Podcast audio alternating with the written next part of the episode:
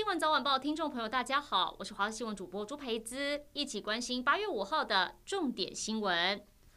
冬奥羽球男子双打金牌，李阳跟王齐麟想代言金牌啤酒，但林洋配是土地银行员工，恐怕受限于公务员服务法，不能兼任他项公职或业务。行政院官员在晚间表示，将邀集相关部会跟台酒、土地银行及林洋配一起讨论，希望在合法范围之内促成代言。而这次冬奥，我国选手获得历次最佳成绩，教育部今天向行政院提报冬奥精英选手培训政策还有绩效。继滑板街式赛后，日本又称霸东京奥运滑板女子公园赛场。十九岁的四十住英以六十点零九分夺下金牌，银牌更是由年仅十二岁的开心娜以五十九点零四分拿下，改写日本史上最年轻夺牌纪录。出生北海道的国中一年级开心娜，从五岁开始玩滑板，以十二岁十个月夺下银牌，比先前夺下街式赛金牌的选手还要再年轻一岁。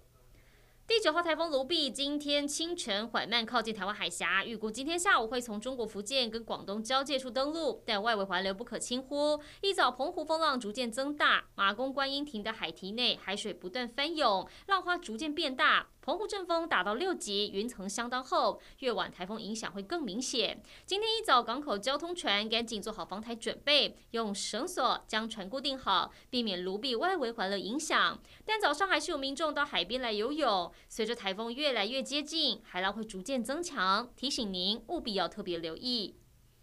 美军宣布联合英国、澳洲和日本在印太地区举行大规模军事演习。中国海事局昨天发出了航行警告，通报六号到十号将在南海举行军事训练。有专家说，这是南海军演进航范围最大的一次。中国海事局官网四号发布了航行警告：八月六号零时到十号晚上十二点，在南海八点连线范围内进行军事训练，禁止驶入。一名越南军事记者在社群媒体上表示，中国这次军演。禁区高达十万多平方公里，是他在南海见过的最大军演禁区。他也提到，去年这个时候，中国在一次大型军演中向南海发射多枚弹道飞弹。此外，广东海事局日前已经先发布航行警告，说八月四号到十三号在雷州半岛西部南海部分，这边会进行军事训练，也禁止船舶进入。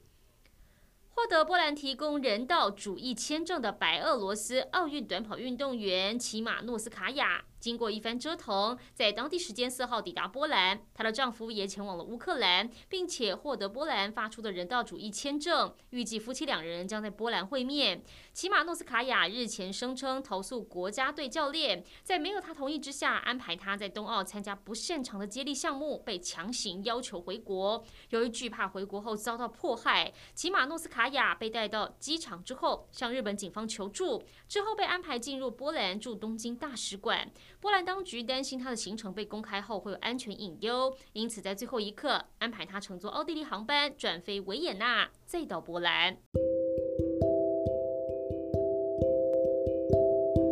以上就是这一节新闻内容，感谢您的收听，我们再会。